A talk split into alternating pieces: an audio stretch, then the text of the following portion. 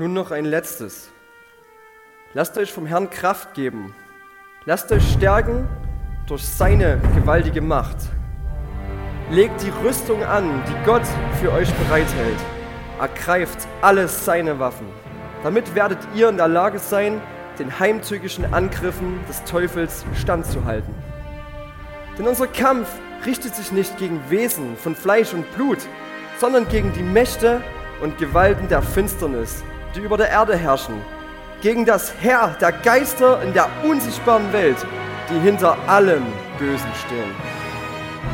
Deshalb greift zu allen Waffen, die Gott für euch bereithält. Wenn dann der Tag kommt, an dem die Mächte des Bösen angreifen, seid ihr gerüstet und könnt euch ihnen entgegenstellen. Ihr werdet erfolgreich kämpfen und am Ende als Sieger dastehen. Stellt euch also entschlossen zum Kampf auf. Bindet den Gürtel der Wahrheit um eure Hüften. Legt den Brustpanzer der Gerechtigkeit an.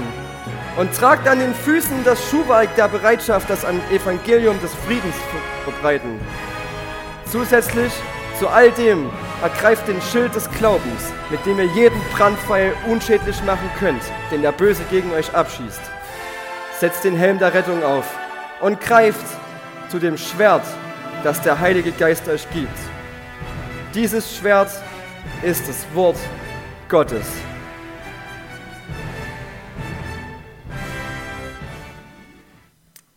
Genau, und wir starten rein in unsere Predigtreihe Schwertkunst Workshop. Genau, das ist unser Thema und ich habe leider kein deutsches Schwert, ich habe auch kein römisches Schwert, ich habe nur dieses Schwert und das ist ziemlich cool, das ist mein Katana. Und es ist ein Thema, wo ihr euch wirklich voll drauf einlassen müsst, weil es ist viel. Und hier geht es um Sachen, die sind an manchen Stellen euch vielleicht ein bisschen fremd, weil wir die nicht sehen können. Weil das nicht Mächte sind aus Fleisch und Blut, weil die unsichtbar sind. Und es geht um eine komplett andere Welt als die Welt hier, eine unsichtbare Welt und einen unsichtbaren Feind, der euch auch jetzt gerade, jetzt eben davon ablenken will, dass ich euch erkläre, wie er den platt macht. Sehr logisch. Ähm, deswegen lasst euch darauf ein, auch wenn es vielleicht ein bisschen viel ist, wir werden von vorne bis hinten durch die Bibel durchfräsen und das über mehrere Teile. Ähm, und deswegen, jo, ihr müsst da jetzt Bock drauf haben. Wenn nicht, dann wird's jetzt, werden das jetzt anstrengende Minuten für euch. Genau. Wir möchten uns, es gibt eine ganz bestimmte Stelle, die heißt Waffenrüstung Gottes. Das habe ich euch gerade vorgelesen, steht im Epheserbrief 6. Und da wird explizit das Schwert des Glaubens genannt, das uns der Heilige Geist gibt. Und dieses Schwert, das ist das Wort Gottes, wird es beschrieben. Und ähm, das ist die Frage, was genau kann ich mir darunter vorstellen, Rebecca? Was genau ist das Wort Gottes? Warum ist es ein Schwert? Das ist übrigens die Gliederung. Wir gucken uns an, was ist die Waffe? Dann gucken wir uns das Kampffeld an, dann den Feind, dann den Kampfstil und unsere erste Technik, die wir heute lernen wollen.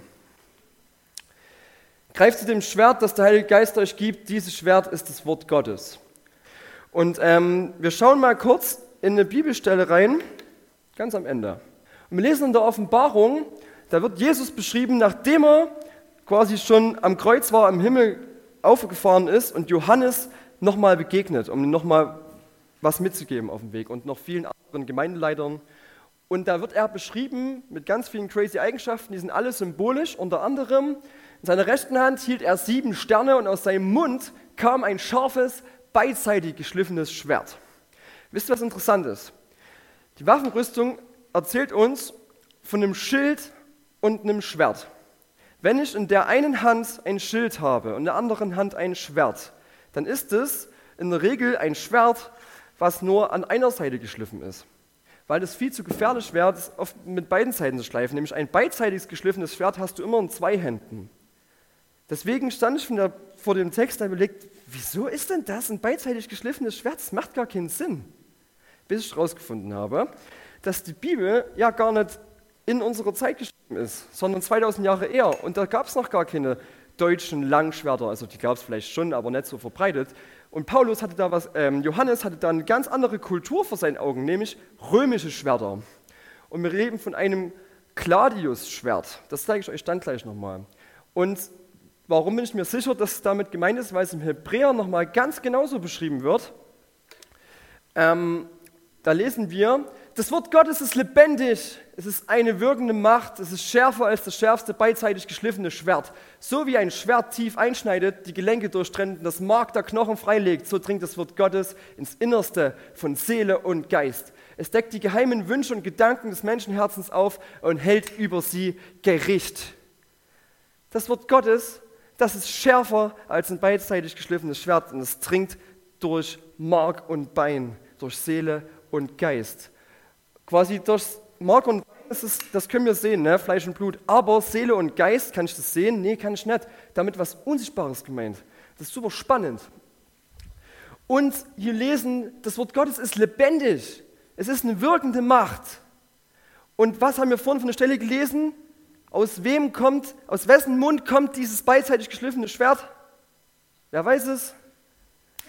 Ja, genau. Und wer wird in der Bibel mit das Wort Gottes beschrieben, was Mensch geworden ist auf dieser Welt? Jesus, genau. Das heißt, warum ist dieses Wort Gottes lebendig? Weil es Jesus selber ist. Jesus ist das Wort. Jesus ist dieses Schwert. Und wir mit dieser ganzen Themenreihe connecten wir wieder an einem Symbol an, was wir in der JG nur so gut kennen, nämlich Christus in uns. Das, was wir mit Weinstock beschreiben. Ich bin der Weinstock, ihr seid die Reben, sagt Jesus. Wir sind die Reben, wie wir hier sitzen. Und genau das, das ist ein anderes Bild dafür. Jesus ist auch ein Schwert und das setzt er uns zur Verfügung und ich finde, das ist ein übelst cooles Bild. Vielleicht bist du auch eher so der Typ Mensch, der sagt, oh Schwert, ich habe gar keinen Bock auf Schwerter und Kampf, ist immer so brutal, kann damit nichts anfangen. Pech gehabt, das ist ein biblisches Bild, wir müssen uns jetzt damit auseinandersetzen. Genau, also, wir gucken uns gleich das Kampffeld an, aber vorher haben wir noch ein Video, das würde ich gerne mal reinhauen, wenn das möglich ist. Das habe ich dir geschickt und das musst du starten bei 22. Das ist ein bisschen schrullig, aber der Typ, der hat, der hat das Herz an der richtigen Stelle und der erklärt, wie man mit einem Gladium oder einem Gladius-Schwert richtig kämpft. Und das ist ziemlich nice. Oh yes. Das ist nämlich im Harzhorn 2013, Leute. Mega. Genau, das ist der Typ. Das ist ein Gladius-Schwert. Das ist nur so kurz weil Römer in einer Legion gezogen sind. Und wenn ich da mit einem langen Schwert rumfuchtel, das macht ja keinen Sinn, weil ich verletze ja den links und rechts neben mir. Und der sagt ja jetzt, hä, wenn ich so hier drum hau, das macht ja gar keinen Sinn. Das muss man anders machen. Also die hatten einen Speer. Und wenn die diesen Speer weggeschmissen haben, sind die in Formation gegangen, haben ihre Schilder gezogen. Schulter an Schulter. Also oben Gesichthöhe, unten Beinhöhe. Zack. Und so, dass ich meinen Partner links und rechts nicht verletze. Und so haben die trainiert. Stundenlang. Das haben ich immer abgewechselt. Einer eine Stunde, dann wieder der nächste eine Stunde. Zack, zack, zack. Die Römer waren übelst krass. Die waren auf der ganzen Welt gefürchtet wegen ihrem krassen Kampfstil. Aber das reicht. Das ist alles, was ihr wissen müsst. Und deswegen ist es wird das Wort Gottes in diesem Kontext mit einem beidseitig geschliffenen Schwert, weil es ein kurzes Gladius-Schwert ist. Ganz easy. Habt ihr euch gelernt, werdet ihr euch ein ganzes Leben lang merken. Und das ist mega cool, weil das, dieses Schwert ist dafür da, dass wir zusammen in den Krieg ziehen. Und die Frage ist, wie setze ich das richtig ein? Warum brauchen wir jetzt eine ganze Themenreihe dafür? Als ich mal bei VW gearbeitet habe, da hatte ich eine, eine Mitarbeiterin, und bin mit der ins Gespräch gekommen während Arbeiten. Die hat gesagt, ähm, sie macht Kampfsport. Und da dachte ich, oh geil, Kampfsport, ich wollte immer mal Kampfsport machen, aber ich bin voll der Dulli, weil ich habe kein räumliches Sehen und ich bin handwerklich überhaupt nicht begabt und habe auch kein Tiefenwahrnehmungssehen. Also Schwerter rumfuchteln, nicht so mein Ding. Und dann hat die gesagt, ähm, was machst du denn von Kampfsport? Sie hat gesagt, ich mache Jaido. Ich so, okay, Jaido, was ist Jaido? Jaido, Leute, ist der Kampfstil, wo es nur darum geht, ein Katana zu ziehen. Das heißt, du machst einen Zug, machst einen Angriff und das Ding ziehst du wieder weg. Und das ist der ganze Kampfsport. Und du kannst auch mit einem Katana jemanden nur mit dem Griff erledigen, den du dem einfach zack in den Bauch abfahrt. und dann kannst du noch mit dem Stiel eins drüber ziehen. Aber das Spannende ist, in Katana, das habe ich in der ersten Stunde, ich war nämlich mit im Jaido-Kampfkurs, eine Stunde, das war ziemlich cool und der Lehrer hat gelispelt, das war mega witzig. Und der hat immer gesagt, ähm, du ziehst das Katana und du hältst es nicht wie in ganzen coolen Serien so oder so, weil so ist unpraktisch, weil der Gegner sieht genau, wie lang das ist und kann ich auf meine Range einstellen. Sondern ich nehme das Ding so, weil dann der Gegner das nicht sieht, wie lang das ist. Und dann ist es voll tricky und von hier oben kann ich quasi jede Bewegung ausführen. Ich kann von links angreifen, ich kann von rechts angreifen, wie ich das will. Und da kann das gar nicht sehen, weil es geht da um Milli, Bruchteil von Sekunden. Und dann hat er immer gesagt, es war lustig, weil er gelispelt hat, du machst einmal mit dem Arm so, das ist die eine Bewegung, zack, und dann machst du aus dem Handgelenk. Und hat er gesagt, sniden. Hacken und sniden. Und das ist ziemlich cool. Und dann standen wir da zehn Minuten drauf rum und haben gehackt und gesneidet. Zack. Das war cool. Aber das ist gar nicht so einfach. Wenn ich so einen Katana in der Hand kriege und mache einfach so zack und zack und das sieht zwar cool aus, aber das bringt irgendwie gar nichts. Das heißt, ich muss das lernen. Und das Wort Gottes, das ist genauso. Es kann sein, du wirst Christ, es kann sein, du begeisterst dich dafür. Jemand gibt dir eine Bibel in der Hand und denkst dir, geil, eine Bibel, das ist ja der Hammer. Und fängst an, wild drin zu lesen und natürlich, wenn dir niemand erklärt, wie das funktioniert, liest du die Stellen erstmal alle so, wie sie drinstehen und probierst die auf dein Leben anzuwenden. Das kann aber auch sein, dass du damit irgendwie eine, eine Theologie vertrittst, die vielleicht auch deinen Mitmenschen verletzt, weil du nicht damit umgehst. Oder dass du im Endeffekt nur stumpfe, blöde Angriffe damit machst, weil du die Stellen nicht richtig verstehst. Das ist ein spannendes Bild. Und ich glaube, dass alle, wie wir hier sitzen, das besser lernen müssen, mit diesem Wort umzugehen. Und nicht nur wir, sondern generell Christen in Deutschland. Weil wenn wir das wirklich verstehen könnten, wenn wir das anwenden könnten, dann würden wir zu solchen ganzen Themen, wo Leute sich polarisieren, viel bereiter sein, mit dem Wort Gottes zu argumentieren. Zu Themen, wo Leute sich rumdrucksen, wo es, ah, da möchte man nicht drüber diskutieren, das ist schwierig, Taufe, uh, Homosexualität, mh, hm, schwierig, LGBTQ, was hat denn die Bibel damit zu tun? Ja, keine Ahnung, wenn du dein Schwert kennen würdest und wüsstest, wie du damit umgehst, wäre das kein Thema. Und deswegen machen wir heute einen Schwertstil, Kampfstil-Workshop. Genau, das Kampffeld. Ich habe euch gesagt, es geht in, diesem, in dieser Reihe um eine unsichtbare Welt. Paulus sagt im 2. Korinther 4, ich baue nicht auf das Sichtbare, sondern auf das, was jetzt noch niemand sehen kann. Denn was wir jetzt sehen, besteht nur eine gewisse Zeit, ist unsichtbar, aber bleibt ewig bestehen. Und Paulus erzählt vorher, dass er ein übelst anstrengendes Leben hat und was alles in seinem Leben abgeht und sagt dann, also da wird von Menschen in eine Pfanne gehauen, verprügelt, keine Ahnung, und sagt dann am Ende, aber wisst ihr Leute, ich baue nicht auf das Sichtbare, sondern aufs Unsichtbare. Und das bleibt ewig bestehen. Und das ist der wahre Feind. Wir kämpfen nicht gegen Fleisch und Blut. Und Leute, wenn ihr heute, und das wird, wird euch vielleicht heute ein bisschen zu viel sein, das verstehe ich auch, aber wenn ihr euch ein was merkt heute, dann, dass wir nicht gegen Fleisch und Blut kämpfen. Unsere Feinde sind nicht unsere Mitmenschen, unsere Mitschüler, unsere Lehrer, unsere Eltern, Parteien, Schwurbler, Antifa-Leute, keine Ahnung, das sind nicht unsere Feinde. Feinde sind nicht sichtbar. Das sind die, die im Hintergrund sind. Wichtig. Und dieser Feind, der heißt Teufel. Und ich weiß nicht, was du für Bibelstellen kennst ähm, über den Teufel. Ich dachte, ich kenne alle Bibelstellen über den Teufel. Aber es gibt eine ziemlich spannende über den König von Tyros. Im Hesekiel, das ist ein Prophet, und der kriegt von Gott was eingegeben und richtet das gegen Herrscher und unter anderem gegen einen von, von Tyros, das war eine Militärbasis und das war wirklich keine große Stadt, sowas wie Jericho. Jericho war auch keine Riesenstadt, es war eine gut gerüstete Militärbasis. Und dann lesen wir im Hesekiel, du Mensch, sag zum Herrscher von Ty Tyros, so spricht der Herr, der mächtige Gott, Du bildest dir etwas ein auf deine Macht. Du behauptest, ein Gott bin ich. Wie ein Gott throne ich auf meiner Insel mitten im Meer. Du hast dich zum Gott erklärt, obwohl du noch ein Mensch bist. Du bist zwar weiser als der berühmte Daniel, kein Geheimnis ist dir so tief. Durch deine Klugheit blühtet dein Handel, du bist reich geworden, du hast deine Schatzkammer mit Gold und Silber gefüllt, auf dein Reichtum ist dir zu Kopf gestiegen. Du überhebst dich und stellst dich gegen Gott. Deshalb sage ich, der Herr, ich führe deine Feinde gegen dich heran, die erbarmungslosesten Völker. Und dann hilft dir deine ganze Weisheit nichts mehr und deine Pracht wird in den Schmutz getreten. Du selber musst hinter zu den Toten, in deine Festung mitten im Meer wirst du erschlagen. Wenn deine Mörder auf dich eindringen, wirst du dann nur noch sagen, ich, ein Gott? So wirst ihnen hilflos ausgeliefert sein wie irgendein Mensch. Fremde erschlagen dich, erleidest einen tödlichen Schaden. Und ich habe es dir gesagt, der Herr, der mächtige Gott. Und dann ist es spannend, es geht weiter. Und jetzt, Ezekiel, redet zum König von Tyrus. Und es macht im Kontext gar keinen Sinn.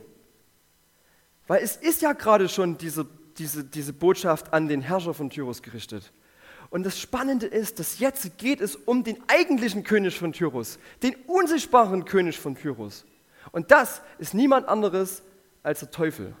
Und er wird wie folgt beschrieben. Du stimme die Totenklage an über den König von Tyrus. Sag zu ihm, so spricht der Herr, der mächtige Gott. Du warst die Vollkommenheit selbst, voll Weisheit und erlesener Schönheit. In Eden, dem Gottesgarten, lebtest du. Dein Gewand war mit Edelsteinen aller Art besetzt. Mit Rubin, Jaspis, ganz viele Edelsteine. Mit Gold warst du geschmückt an dem Tag, an dem ich dich erschuf. Ich gab, dich dem, gab, ich gab dir dem Wächter des Gartens zur Seite den Karub mit ausgebreiteten Flügeln zum Gefährten. Und du wohntest auf dem heiligen Götterberg mitten unter feurigen Steinen. Vollkommen hatte ich dich geschaffen.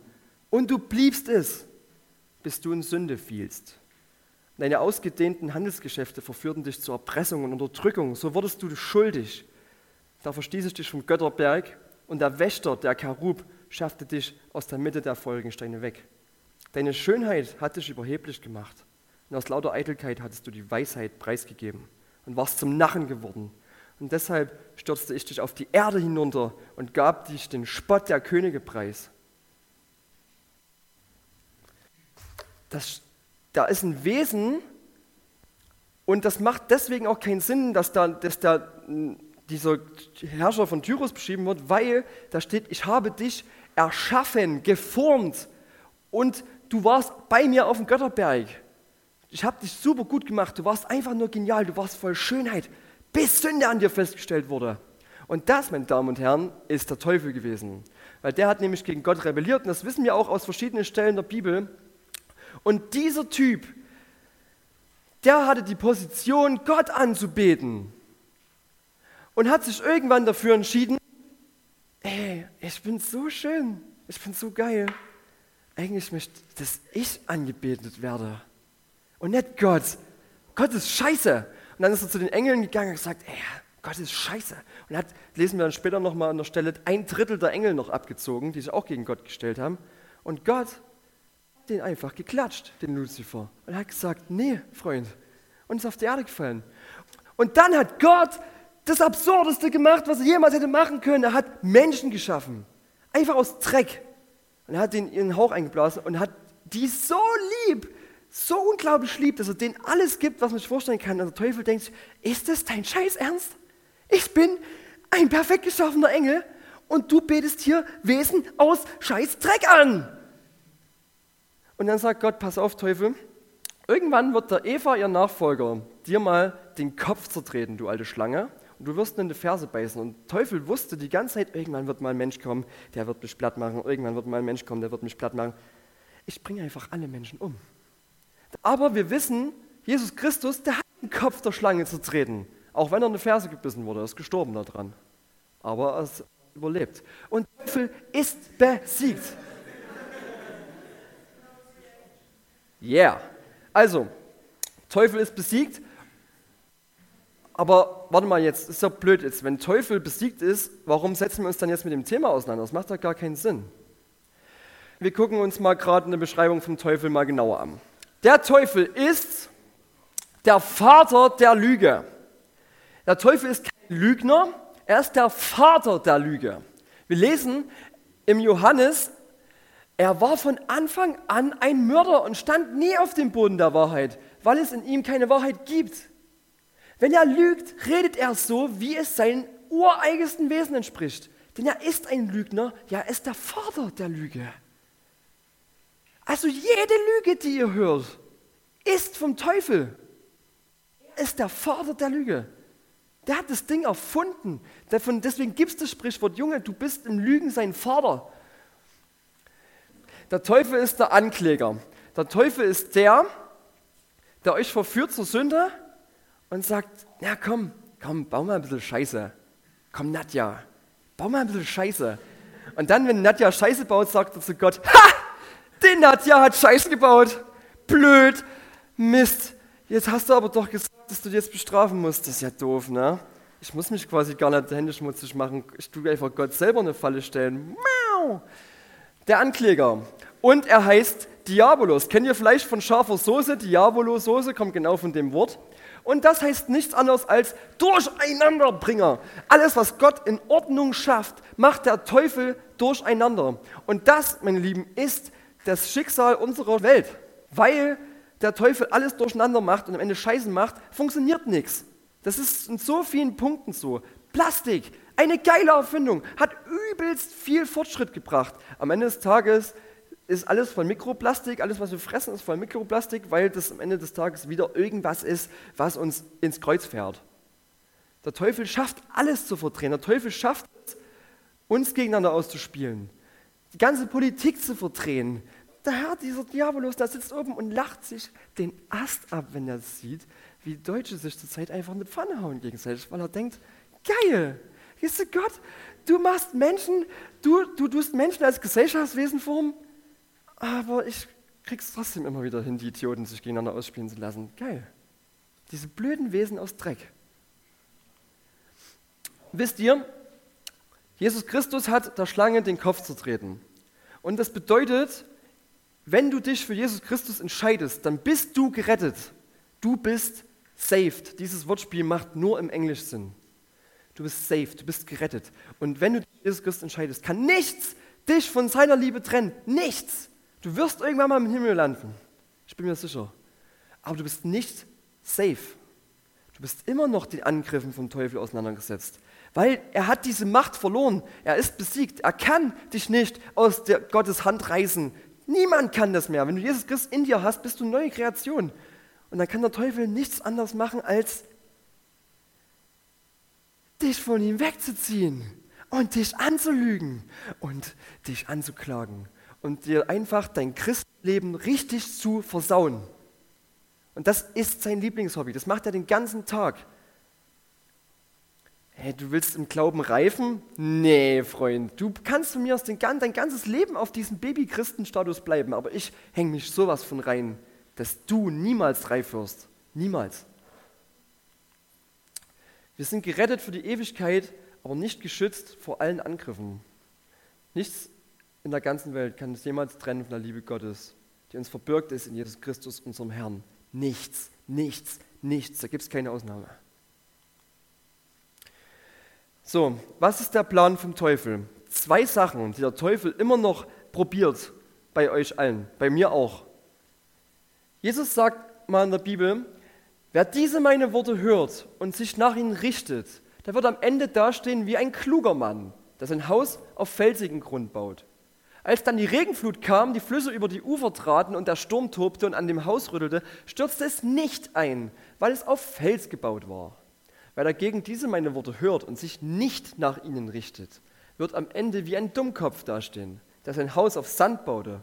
Und als dann die Regenfluten kamen, die Flüsse über die Ufer traten, der Sturm tobte und an dem Haus rüttelten, fiel es in sich zusammen und lag in Trümmern. Wir können unsere ganzen Lebensentscheidungen, unser ganzes Leben auf zwei Weisen bauen. Entweder auf Fels. Und Fels ist das Wort Gottes. Das ist das, was hier drin steht. Das ist der Lebensentwurf, den dir die Bibel bringt. Der zu vielen Sachen, zu eigentlich allen Sachen eine Antwort hat, wenn man weiß, wie man mit seinem Schwert umgeht. Man hat die Entscheidung, du kannst deine Lebensbereiche auf Fels bauen, du kannst deine Finanzen auf Fels bauen, du kannst deine Sexualität auf Fels bauen, du kannst deine Identität auf Fels bauen. Oder du baust es auf Sand. Das ist nicht das, was im Wort Gottes steht. Und das hat keine Beständigkeit. Das, was du auf Fels baut, baust, da kann der Teufel fluten und alles mögliche schicken, das ist safe, das ist fest auf Fels. Aber du hast die Wahl. Du kannst das Zeug auch auf Sand bauen und dann wird es weggeruppt. Und der Teufel ist der Vater der Lüge. Das heißt, er probiert dich einfach zu überreden dazu. Der tut dich nicht drücken von dem Fels runter und gibt dir einen Arschtritt. Nee, der tut dich einfach sowas von die ganze Zeit verarschen, dass du selber das nicht aufs Fels baust, weil er weiß, dass er keine Angriffsfläche hat. Und der fängt dann an, dir Sachen zu sagen wie, ach, Bibel, komm, das alte Ding, so ein Schwachsinn, ach komm, du glaubst nicht wirklich, was in der Bibel steht, bitte, wir sind doch jetzt eine wirklich schlaue, gebildete Zivilisation. Und dann oh, da erzählt dir jemand, dass es eine unsichtbare Welt gibt. Bitte, es gibt doch keinen Teufel und keine unsichtbare Welt. Mich gibt es eigentlich gar nicht. Und genau das ist das Ding. Viele, selbst von Christen, von Christen in Deutschland glauben nur 50 Prozent daran, dass es den Teufel überhaupt gibt. Also das ist schon spannend.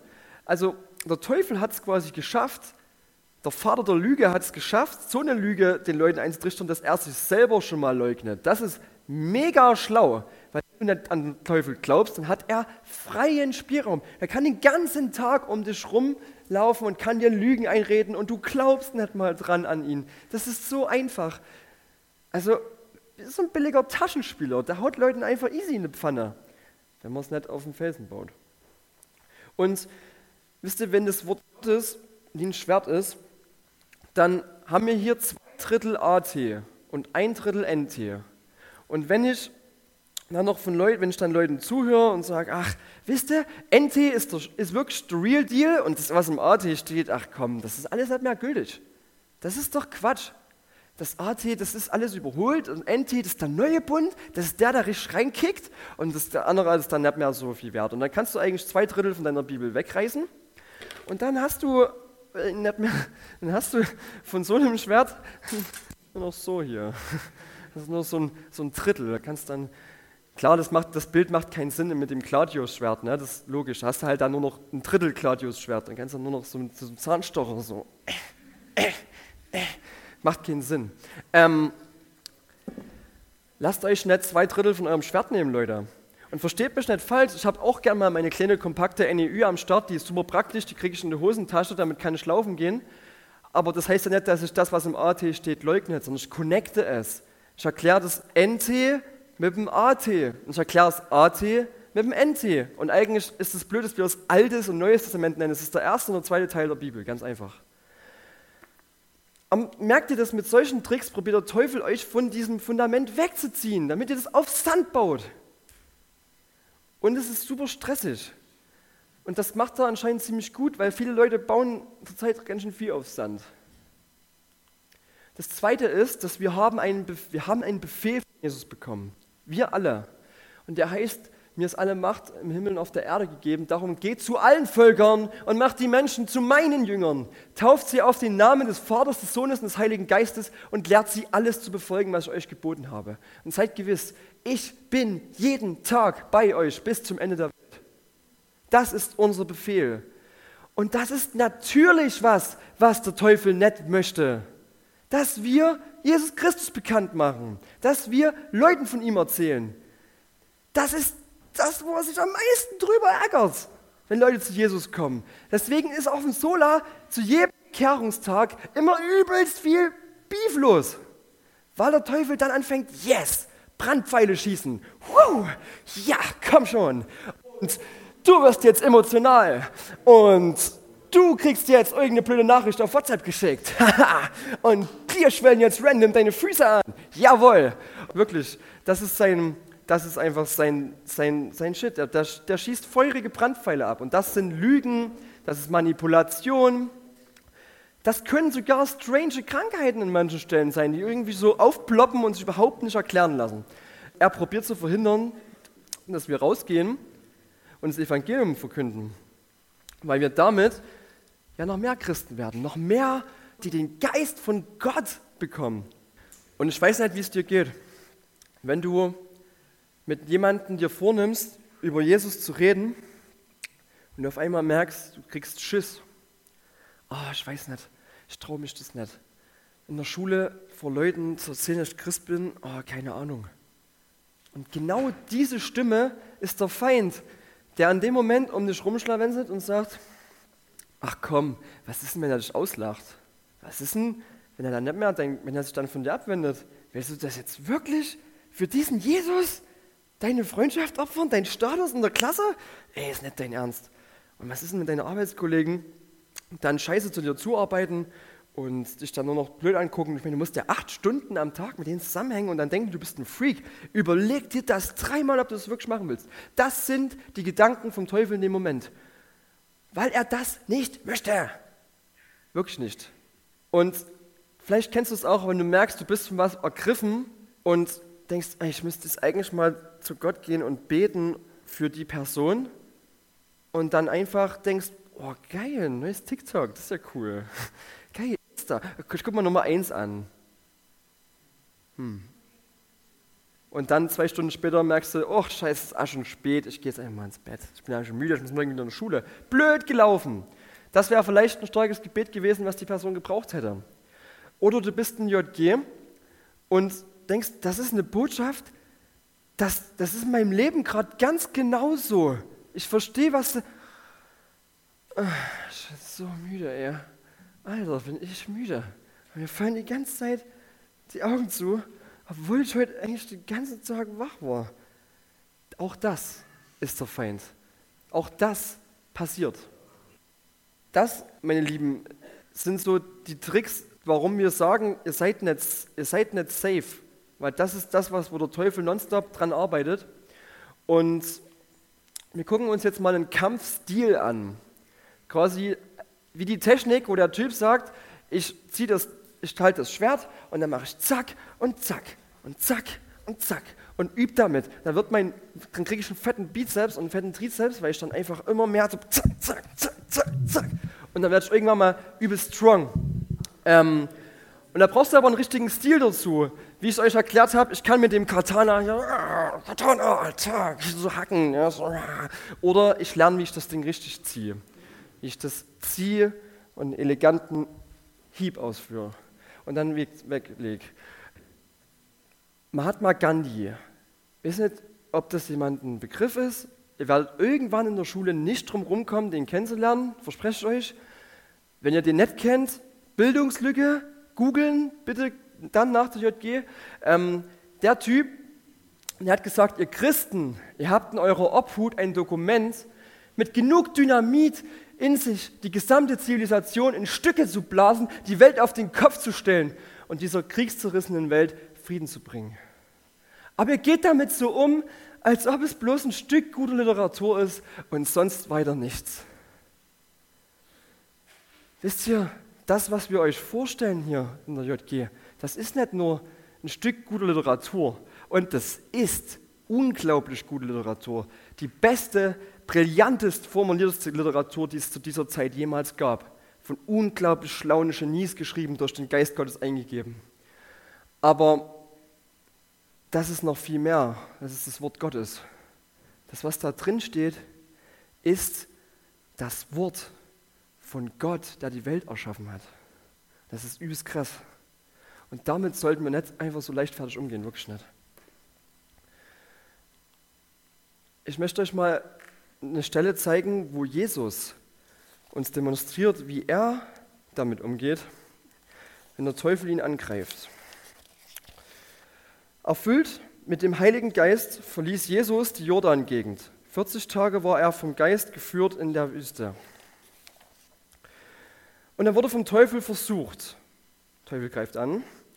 Während jener ganzen Zeit aß er nichts, sodass er am Ende sehr hungrig war. Und dann sagte der Teufel zu ihm, Klick auf, Jesus. Grüß dich. Ähm, sag mal, Wanderprediger in der Wüste, wenn du wirklich Gottes Sohn bist, ey, hast doch Hunger, dann befehl doch mal den Stein, dass er Brot wird. Und wisst ihr, was das Problem ist? Jesus hatte den Auftrag, dass er das ausführt, was er von Gott, seinem Vater, hört und sonst nichts. Das war sein Gehorsam. Und das war ähnlicher Deal wie Adam und Eva Gesundheit. Also ähnlich die wie Adam und Eva, ihr dürft alles essen, außer die eine Frucht. Und dann kommt der Teufel und sagt, hat Gott wirklich gesagt? Und bei Jesus ist es, du darfst das machen, was ich dir sage. Und wenn du aus eigener Kraft handelst, dann bist du nicht mehr mein Sohn. Und dann kommt der Teufel und sagt, hm, was hat Papa dir nichts zu essen gegeben? Mach doch mal aus dem Stein Brot. Und Jesus sagt, es heißt in der Schrift, der Mensch lebt nicht nur vom Brot. Was macht Jesus? Macht Jesus ein göttliches Kameha gegen den Teufel oder macht eine, gibt eine Nackenschelle und sagt, zieh ab, Bro, oder lässt ein Schwert aus seinem Mund kommen und hackt seinen blöden Kopf ab. Nein, er zitiert die Bibel. Er zitiert die Bibel. Jesus wendet Theologie an. Und dann macht der Teufel Runde zwei. Okay, ähm, er führt Jesus auf eine hochgelegene Stelle, zeigt ihm einen einzigen Ausblick auf alle Reiche der Erde und sagt, all diese Macht und Herrlichkeit will ich dir geben, Jesus. Denn mir ist das alles übergeben und ich gebe es, wem ich will. Witzig, dass der Teufel denkt, dass es ihm gehört. Das ist schon echt anders. Und dann sagt er, du brauchst mich nur anzubeten und alles gehört dir, Jesus. Bet mich an, nicht diesen Gott. Na, das habe ich früher auch gemacht, Jesus. Bet mich an, das ist viel cooler. Komm, bitte, bitte bet mich an. Und Jesus sagt, es heißt in der Schrift, den Herrn, dein Gott, sollst du anbeten und ihm allein sollst du dienen. Und das Ding war gegessen. Das steht im 5. Mose 6, Vers 13. Jesus zitiert Altes Testament. Das, was ja nicht mehr gültig ist.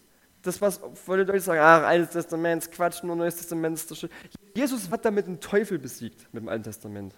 Ähm, nur mal so im Raum.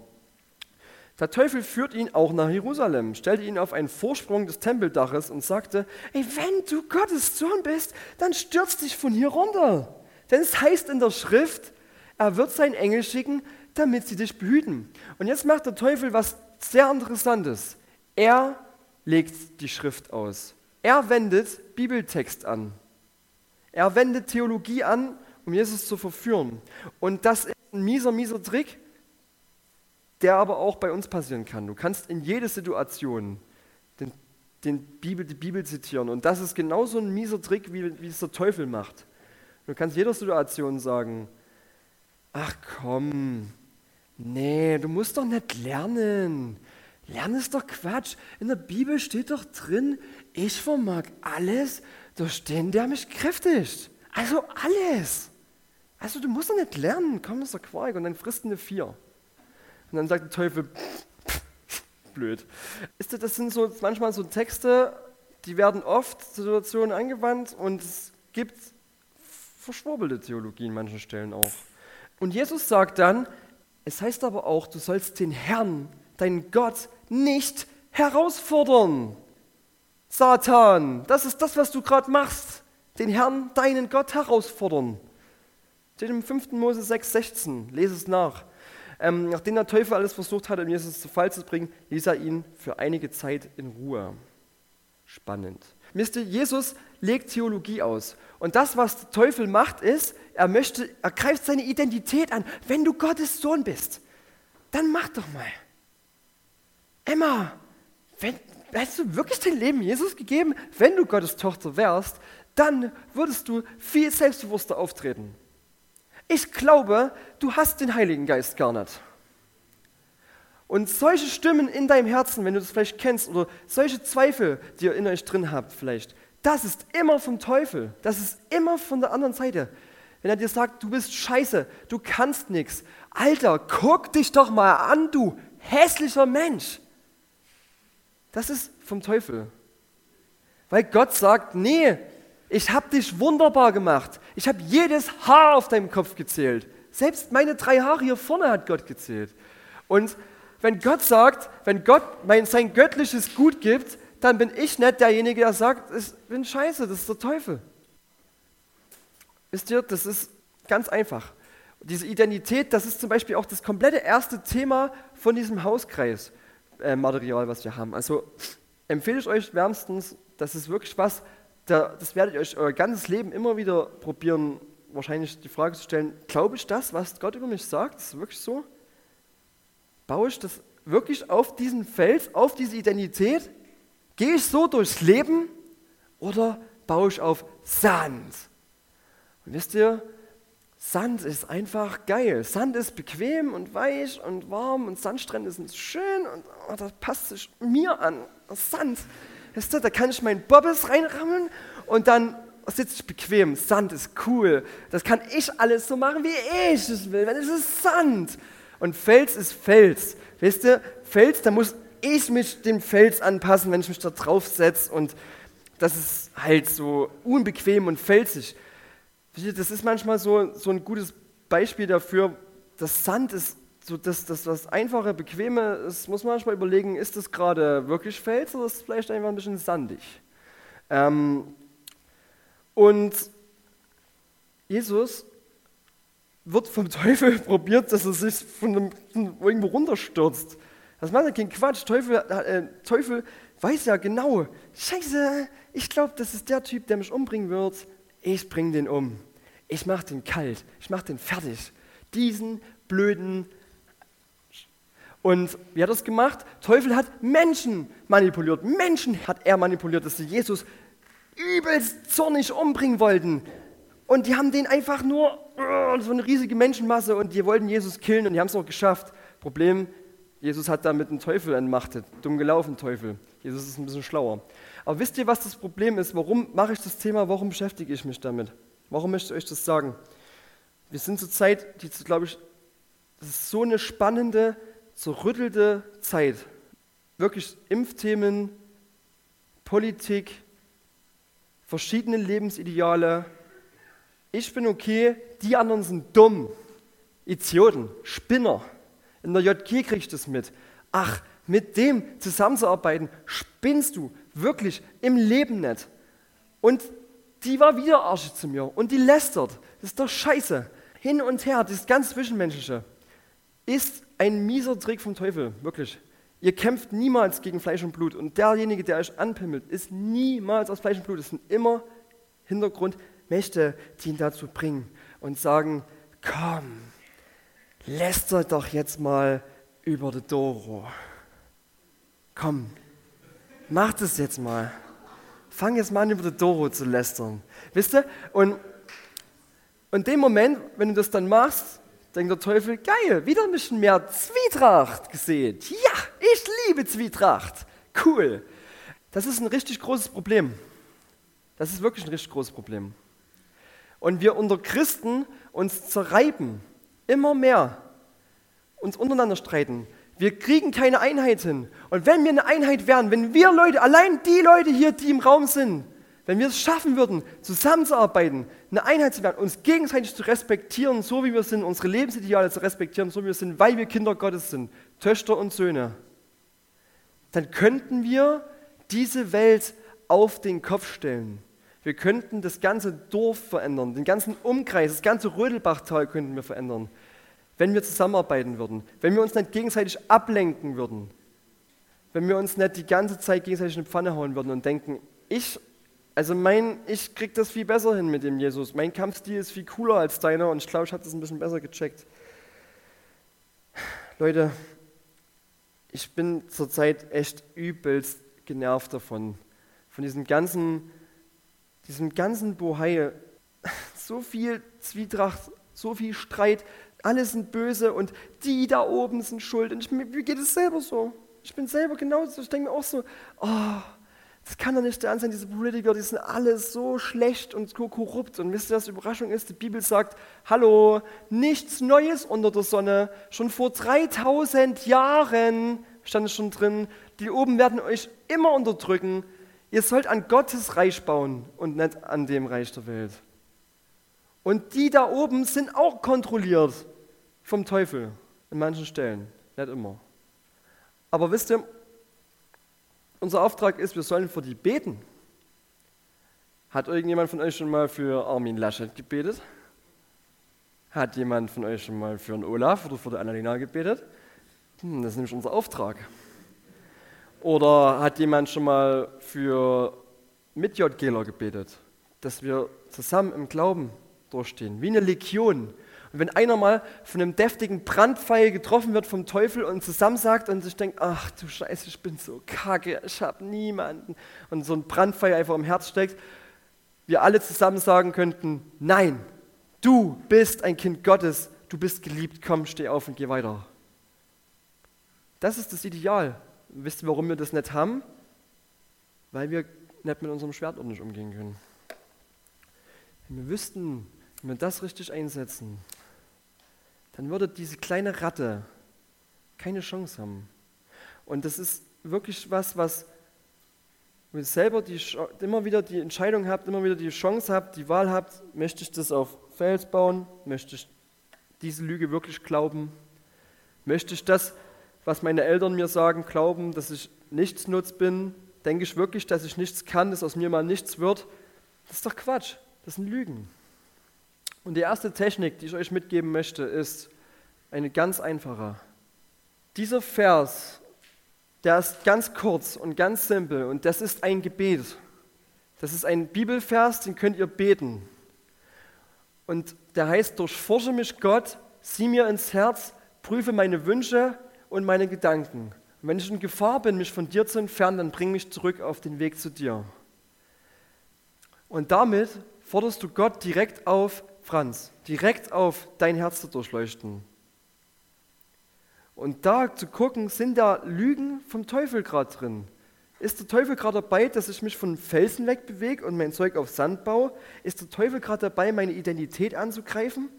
Durchforsche mich, Gott, und sieh mir ins Herz. Prüfe meine Wünsche und meine Gedanken. Und wenn ich in Gefahr bin, mich von dir zu entfernen, dann bring mich zurück auf den Weg zu dir. Durchforsche mich Gott. Sieh mir ins Herz. Prüfe meine Wünsche und meine Gedanken. Und wenn ich in Gefahr bin, mich von dir zu entfernen, dann bring mich zurück auf den Weg zu dir. Das ist ein ganz einfaches Gebet. Und du brauchst nicht eine Stunde Anbetungszeit, sondern wenn du das hinkriegst, aus offenem Herzen zu beten, einmal am Tag, dann ist das schon eine richtig gute, richtig gute Kampftechnik. Da ist das schon ein richtiger Seitenhieb an den Teufel, weil der Land verliert. Er verliert Macht in deinem Herzen, weil du Jesus aufforderst, das zu durchforschen. Und Jesus wird dir das zeigen und wird sagen, Tabea, ich glaube, das ist nicht der richtige Weg, auf den du gehst. Denk nochmal nach. Mattes, ich glaube, das ist eine Lüge. Du bist eigentlich gar nicht so. Das das sind so Sachen, wo du dann mal selber anfängst, auf dein Herz zu hören. Und das fordere ich euch dazu auf. Wir machen die Challenge, wir lernen das bis nächste Woche auswendig. Das ist super easy. Ich forsche mich Gott, sieh mir ins Herz und prüfe meine Wünsche und meine Gedanken. Und wenn ich in Gefahr bin, mich von dir zu entfernen, dann bring mich zurück auf den Weg zu dir. Lasst uns das alle mal zusammen sagen. Auf drei. Eins, zwei, drei. Durchforsche mich, Gott. Sieh mir ins Herz. Prüfe meine Wünsche und meine Gedanken. Und wenn ich in Gefahr bin, mich von dir zu entfernen, dann bring mich zurück auf den Weg zu dir. Das ist Psalm 139. Lohnt sich auch mal komplett durchzulesen. Und wenn, ihr das, wenn du dir das merkst, wenn du deine Bibel mal nicht mit hast, wenn du dir das merkst, dann hast du ein Stück von der Bibel, vom Wort Gottes in deinem Herzen. Und selbst wenn wir irgendwann mal Bedrängnis bekommen, wie die Leute in China, und wenn wir verfolgt werden und wenn wir eingecasht werden und vielleicht in irgendwelche Gefängnisse gesteckt werden und die sagen, Bibel, du kriegst keine Bibel mehr, dann kannst du in deiner Gefängniszelle sitzen und kannst sagen, so forsche mich Gott, sieh mir ans Herz, prüf meine Wünsche und Gedanken. Und wenn ich Gefahr bin, mich von dir zu entfernen, dann führe mich zurück auf den Weg zu dir. Wisst ihr, das hat einen unglaublichen Impact. Das ist ein Schwert, das niemand sehen kann. Das kann dir niemand entwaffnen. Das ist eingraviert in deinem Herz. Ich kann euch, wie ich hier sitze, nur meinen Kampfstil beibringen. So wie ich es gelernt habe, mit dem Wort Gottes umzubringen. mit dem Wort Gottes den Teufel seine Lügen umzubringen. Genau. Ähm, das und das Ding ist, ihr müsst Botschaften und Kampfstile immer prüfen. An den Früchten werdet ihr es erkennen. An den Früchten werdet ihr es erkennen, ob es eine gute Botschaft ist oder nicht. Ob der Kampfstil, den euch jemand in der Predigt erklärt, gut ist oder nicht. Das ist eure Aufgabe. Probiert es aus, findet es raus. Amen.